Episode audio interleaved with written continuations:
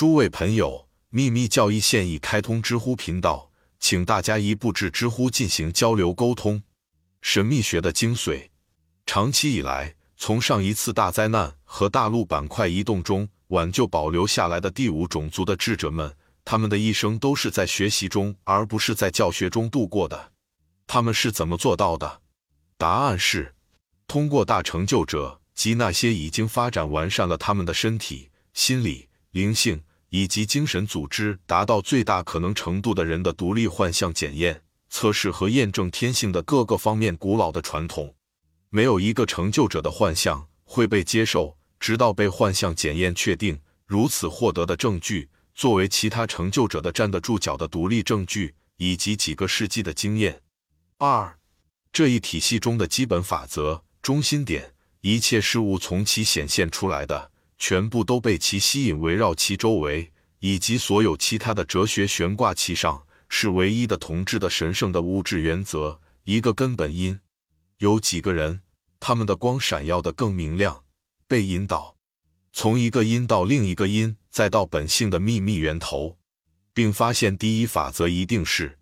它之所以被称为物质原则，是因为它在显化宇宙的境界上成为物质，是一种幻觉。而在无始无尽的抽象的可见和不可见的空间里，它仍然是一种法则。它是无所不在的现实，非人格的，因为它包罗万象。它的非人格性是系统的基本概念。它潜伏在宇宙中的每一个原子里，并且是宇宙本身。参见原始物质与神的思想象征主义中的章节三。宇宙是这种未知的绝对本质的定期表现，然而称之为本质就是违背了哲学精神的精神。尽管在这种情况下，名词可以从动词存在 as 成为 to be 派生出来，但是它不能被鉴别为可以由人类的智力构想的任何种类的存在相联系。它最好被形容为既不是精神，也不是物质，而是两者兼之。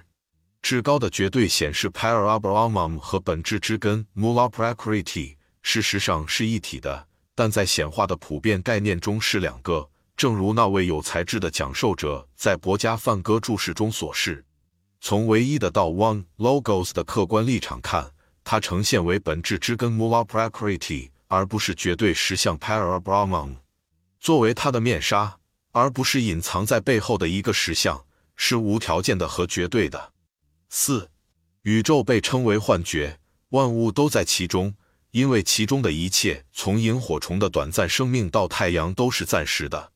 与一的永恒不变性和一的法则的恒定不变相比，在哲学家的心目中，宇宙及其转瞬即逝的瞬息万变的形式，必然不比那一缕意志更好。然而，宇宙对于它里面的有意识的生命来说是足够真实的，它们与宇宙本身同样不真实。五，遍及宇宙所有领域中的一切事物都是有意识的，即被赋予了它自己种类的和它自己感知水平上的意识。我们人类必须记住这一点，因为我们没有觉察到任何迹象。那些我们可以识别的意识，比如说在石头里，我们没有权利说那里没有意识存在。世上没有死或无理性这种东西，因为没有无理性或无意识的法则。这些在神秘学思想体系的概念中无立足之地。超自然哲学从驻足于表象上，对他来说，本体本质比他们的客观对象更具真实性。它类似于形而上学中的中世纪的唯名论者，对他们来说，普遍性才是现实，而特殊性只存在于名称和人类的幻想中。六，宇宙是由内而外运作和引导的，因上有下。就像在天上，所以有地上。人类是宏观宇宙的缩影与微观复制品，是这个普遍规律及其作用模式的活生生的见证者。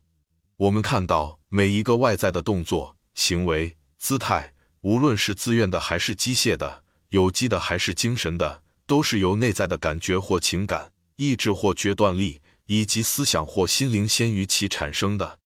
当正常情况下。人的外部身体不会发生任何外表的运动或变化，除非由一种内在的冲动激发。这种冲动是通过已命名的三种功能之一所赋予的：外部或显化的宇宙也是如此。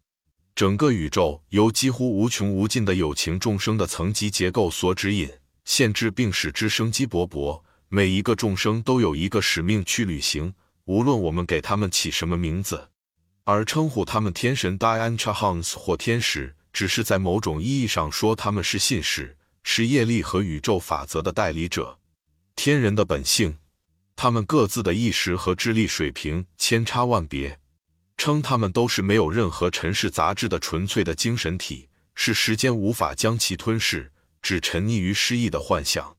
因为这些众生的每一个，不是曾经是人，就是准备成为人；如果不是现，就是在过去或未来的循环中宇宙大显化活跃期。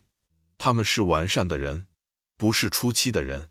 并且他们在道德上。不同于陆地人类处于更高更少的物质的领域中，只是因为他们是缺乏个性感受和人类情感感受两个纯粹的世俗特征。前者或完善的已经摆脱了那些感觉，因为 A 他们不再有肉身，灵魂上永远无重量感；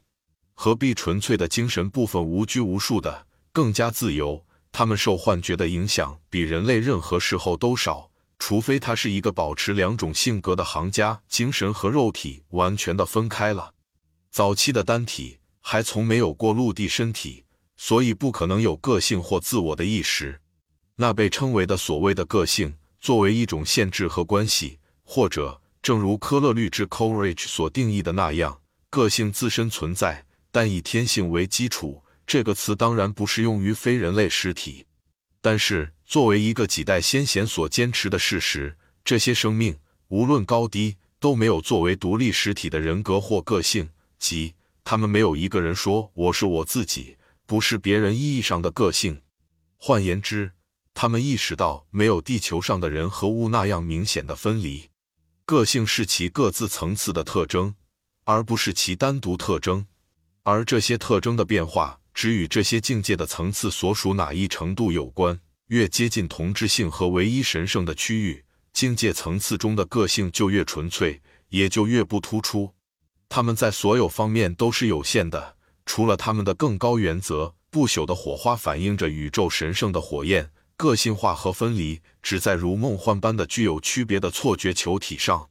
他们是活生生的，因为他们是从绝对生命投射在宇宙的幻象屏幕上的流体。在那些感觉到这些生命的人的无知之火熄灭之前，他们的生命是无法灭绝的。